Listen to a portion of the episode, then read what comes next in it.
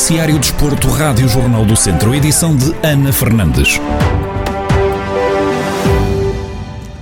Tondela conseguiu garantir a passagem à quarta eliminatória da Taça de Portugal já nos descontos da partida frente ao Camacha. Manu Hernando dos Beirões abriu o marcador aos 4 minutos numa vantagem que não durou mais do que 2 minutos. Os madeirenses reagiram rapidamente com um golo de Gabriel Feitosa Fraga. Já depois dos 90 minutos no período de descontos, Salvador Agra resolve para o grupo da Primeira Liga e garante a passagem dos Auriverdes para a quarta ronda da prova rainha Deixando a equipa do Campeonato de Portugal fora da competição. No rescaldo ao encontro, Paco Ayestaran, treinador do Tondela, assume que podiam ter jogado muito melhor.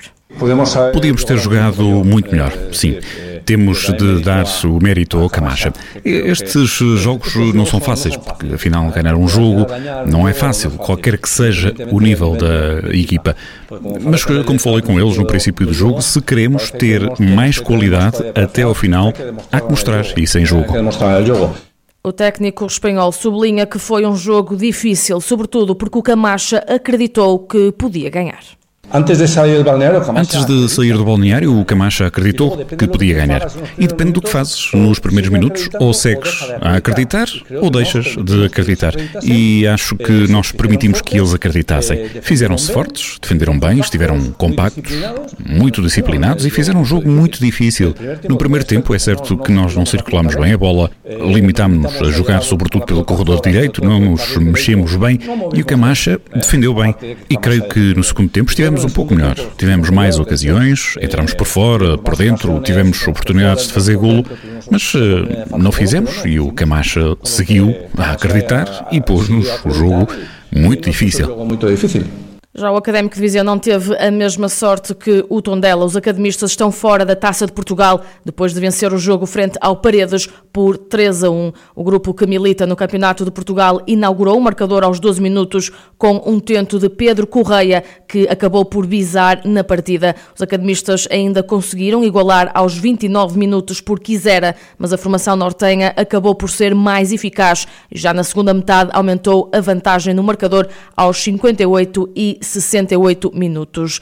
Também o Sinfãs foi eliminado da prova rainha na recepção ao Olhanense. As duas equipas precisaram de resolver o futuro na competição nas grandes penalidades. No rescaldo ao duelo, o treinador dos castrenses, que foi expulso no primeiro tempo por protestos, faz um balanço ao que aconteceu em campo e fala em incompetência no momento de bater as grandes penalidades entramos muito bem no jogo, criamos oportunidades do gol, não conseguimos fazer, depois conseguimos chegar a 1-0, ao 2-1, inclusive na segunda parte, de forma justa, e depois já perto, já perto do final do jogo, a Olhanense consegue, consegue, consegue empatar através, através de um gol com vários ressaltos, com alguma sorte também à mistura, mas o que é facto é que empatou, tivemos que levar o jogo para prolongamento já numa fase em que nós estávamos também muito desgastados, a Olhanense também, Uh, e depois, mais uma vez, de forma justa, fomos reduzidos a 10, a 10 jogadores. Mesmo assim, aos 120 minutos, aos 119 tivemos uma oportunidade claríssima, aos 120 tivemos outra, uh, não conseguimos fazer. Infelizmente, as coisas foram, foram, foram para as grandes penalidades. Uh, nós aí, pronto, não fomos, não é a sorte, é,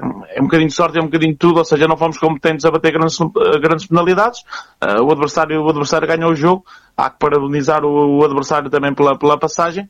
Apesar da derrota, Vasco Almeida mostrou-se satisfeito pela exibição do plantel por aquilo que fizemos, a primeira palavra também é de, é de reconhecimento para o trabalho que os meus jogadores desempenharam. Tiveram, tiveram uma prestação, uma prestação fantástica contra uma equipa muito boa, que nós já sabíamos disso, mas que em Castro Daire também passou, passou, passou um mau bocado. Apesar das, das, das adversidades que fomos tendo ao longo do jogo, adversidades de vários fatores, ou seja, de, de lesões tivemos, tivemos expulsões, e depois também tivemos muita, muito condicionamento por, por parte de quem, de quem não devíamos, quem não devíamos ter. Ah, mas nós conseguimos disputar o jogo até ao fim.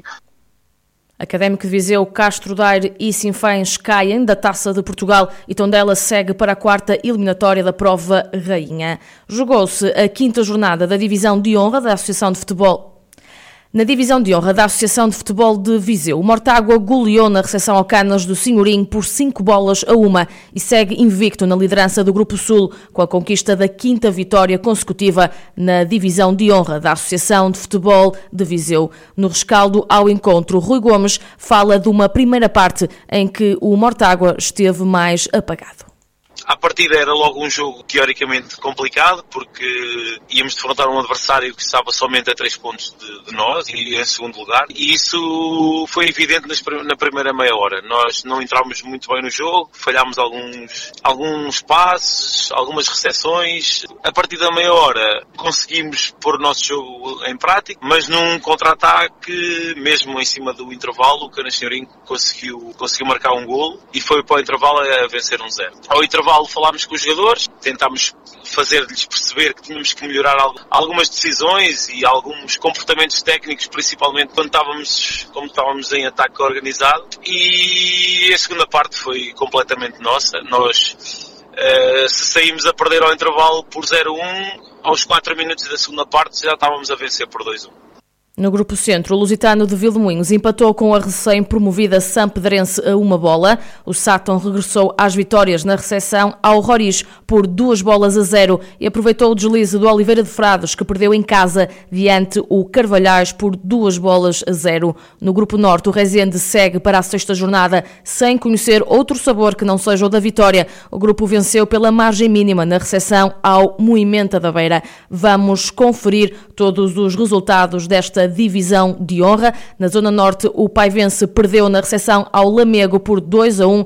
O Rezende venceu o Moimenta da Beira pela margem mínima. O Parada goleou no Espereira por 3 a 0. Na Zona Centro, o Penalva do Castelo goleou o Campia por 5 a 0. O Oliveira de Frades perdeu em casa frente ao Carvalhais por 2 a 0. O Sátão venceu o Roriz por 2 a 0. A Sampedrense e o Lusitano de Vilmoinhos empataram a uma bola. Na Zona Sul, o Molelos empatou também a uma bola com o Mangualde. No movimento de Dão Carregal do Sal não houve golos. O Mortágua goleou o Canas Senhorim por 5 a 1 e o Nelas e o Val de Açores terminaram igualados no marcador a uma bola. Fechamos no futsal. O Viseu 2001 perdeu o jogo da segunda jornada da primeira divisão na deslocação a Braga por 5 bolas a uma. Ao intervalo, o resultado final já estava estabelecido no marcador. Apesar da goleada, o treinador do Viseu garante que ficou tremendamente satisfeito com a atitude dos atletas que honraram Viseu.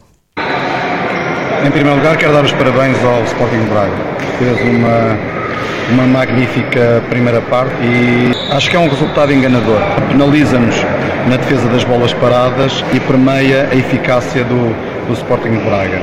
De qualquer forma, eh, ao contrário daquilo que aconteceu no último jogo, estou tremendamente satisfeito com a atitude destes, destes atletas. Honraram Viseu, honraram os vizienses, procuraram sempre disputar o, o resultado com este resultado, o Viseu 2001 ainda não conquistou nenhum ponto, está por isso em último da classificação. O Braga, que conseguiu a primeira vitória da época, está em oitavo lugar com três pontos.